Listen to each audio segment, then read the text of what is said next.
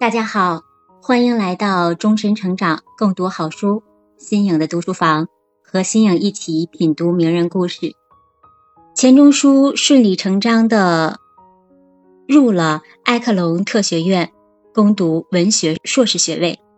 那杨绛呢？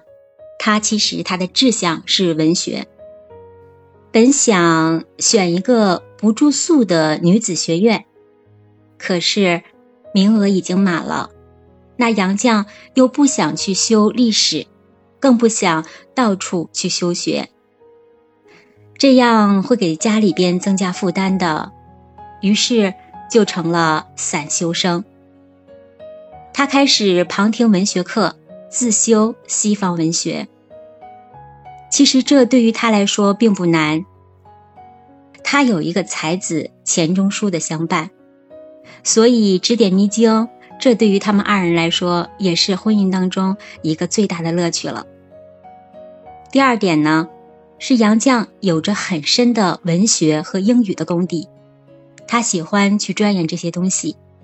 只是偶尔看到留学生们统一的着装，在校园里边成群走过的时候，这个时候，作为一个旁听生来讲，他突然觉得有一种失学的儿童的感觉。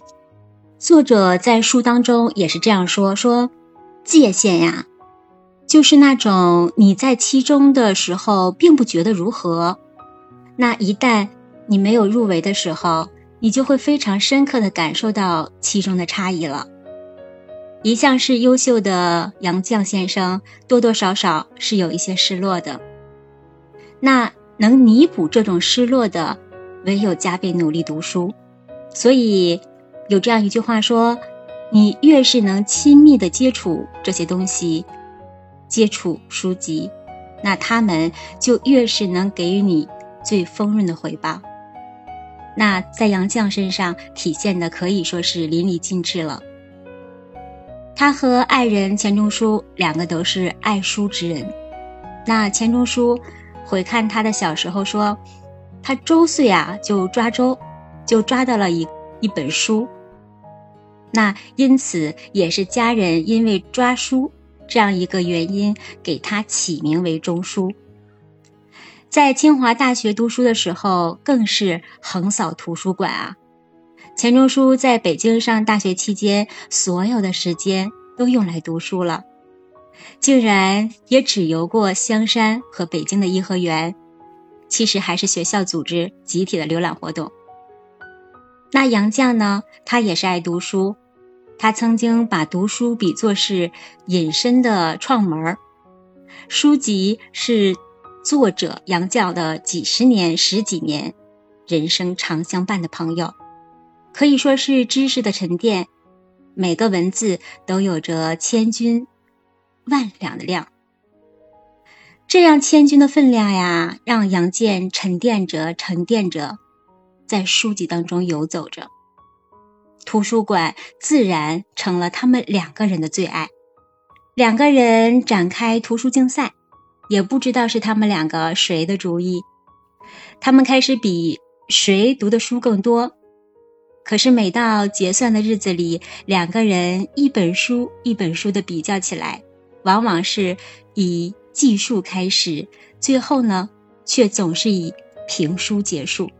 两个人算着算着，比较比较谁读的书的时候，说着说着，两个人就开始对书籍的评论开始结束了。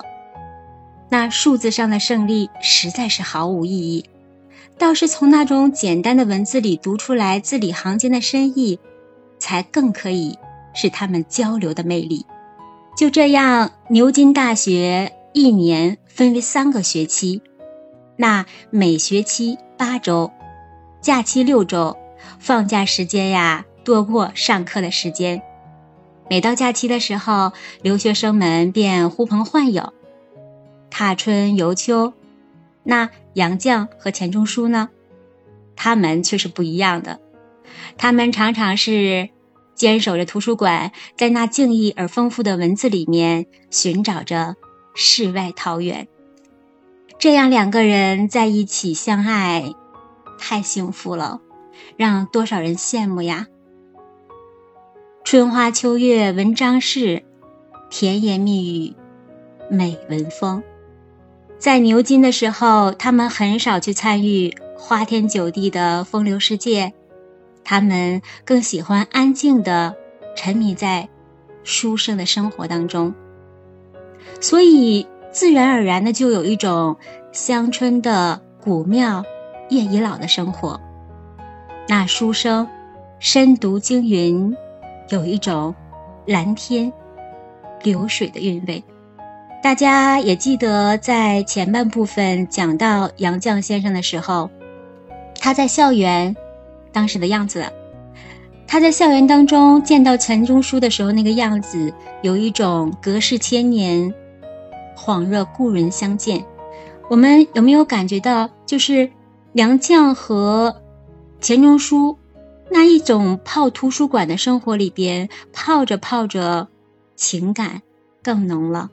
人静静，月依依，那种花满香醉，携手爱人，小窗闲对，悠悠的草地，这是最好最美的爱情吧？那未遇到杨绛之前，钱钟书以书为安，书生的生活呀，简单到一日三餐，日读夜宿。结了婚以后，钱钟书才知道。生活还有日照窗纱、炉香灶暖，也还有那种听琴的画楼、看蝶飞舞的美好。初到伦敦的时候，他们租住在人家提供的那些房间里面，然后吃着别人给提供的饮食。因此呢，杨绛和钱钟书他们夫妻二人，他们不会那种。油盐垢面的感觉，也没有那种日常的繁杂，所以很逍遥，过着那种独雨听风，满当当的都是追随着自然。饭后书前，两个人也喜欢放任脚步，走走看看那一条不熟悉的路，一个鲜花灿烂的小园，一条静谧幽深的简陋的小巷子。都让杨绛和钱钟书感到新奇。他们称这这种散步为探险，或许是遇见的都是惊奇，或许是遭遇的是一些诡异吧。但是更多的，在他们两个人的眼里，满满的新鲜感。小镇的生活很慢，大学呢，更有的是喝下午茶的习惯，有的是三五个知己。聚会在一起，才高气傲的免不了开始高谈阔论。那低调淡然的呢，只是茶后闲聊，偶尔的才情蹦撞出来的炽热的火花。大多时候更是一茶看尽天下大小的事儿。这一些就是当时他们在伦敦的生活的景象。闲下来的时候，杨绛还会练一会儿书法。杨绛自小得到了父亲的真传，行书奔放锐利，又有一种飘逸如云奔腾。小楷写的也是清致柔美的，又有一种婉转似柳叶扶风。钱钟书也是更爱写字的。上清华的时候，他就能边听课，边练习书法。不过，他看了妻子的笔法造诣之后，一向自负的人竟开始重重的嫌弃起自己的字来，忍不住将妻子的书法看了又看，是学了又学。那到底是嫌自己的笔墨不足啊？所以向妻子说：“我甘拜下风。”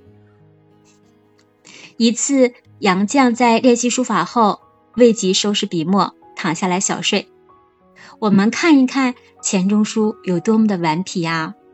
杨绛躺下来之后小睡呢，这个时候被钱钟书撞见了，所以钱钟书悄悄地走过去，听着那均匀的呼吸声，慢慢地提起笔墨，轻描淡写，竟在。杨绛的脸上开始挥毫起笔墨来，完成后看着自己的大作呀，忍不住的是笑得前仰后合。但是却又不敢大声的说出话来，也不敢大声的笑出声，憋得自己特别特别的辛苦。可是不一会儿啊，杨绛就惊醒了。那钱钟书放肆的大笑，爱人杨绛呢，也又恼又气，追着打着，却终于啊，又被钱钟书那毫无章法的笑惹得也笑了起来。就这样一顿暴打，再也不理他了，自己打水去洗脸。可是呢，那笔墨。蹭透的时间有点长，好久好久都洗不掉。这个脸上啊被搓得通红通红的，惹得这个时候的钱钟书有一点心疼了。他低着头，抚着手，请杨绛在自己的脸上开始作画，并发誓再也不胡闹了。日子就是这样休闲，但生活到底是简单的。杨绛喜欢音乐，在牛津，他是得不到一点满足的，所以他就请父亲呀为自己寄来了一些原曲，自己唱的是特别特别的过瘾。那钱钟书呢，看着杨绛开始唱原曲，他也跟着学，学着学着便有了自己的腔调，加了自己的注解，故事开始横生枝节。虽然呢。有一种插科打诨的样子，但曲折当中更有一些别样的味道来。两个人笑着闹着，不知不觉的，好像上了舞台。那种生旦净末丑演绎起来，只有他们两个人才知道的那种乐趣。其实按理来说，牛津写满了游子走向世界的繁华。那可是这两个人呢，竟在这里偷闲起来，过着那种古代文人的闲雅生活，享受着喝茶、淡墨、秉诗、作词，可以说是读雨听风、问自然的生活。那钱钟书和杨绛，他们喜欢文字，他们沉醉于这样的生活当中。变得生活畅意而多情。钱钟书是一个调皮的大男孩，杨绛在自己的自传里边，经常会体现出钱钟书的这种调皮，特别是在那本《我们仨》里，也描述了钱钟书他很多很多小故事。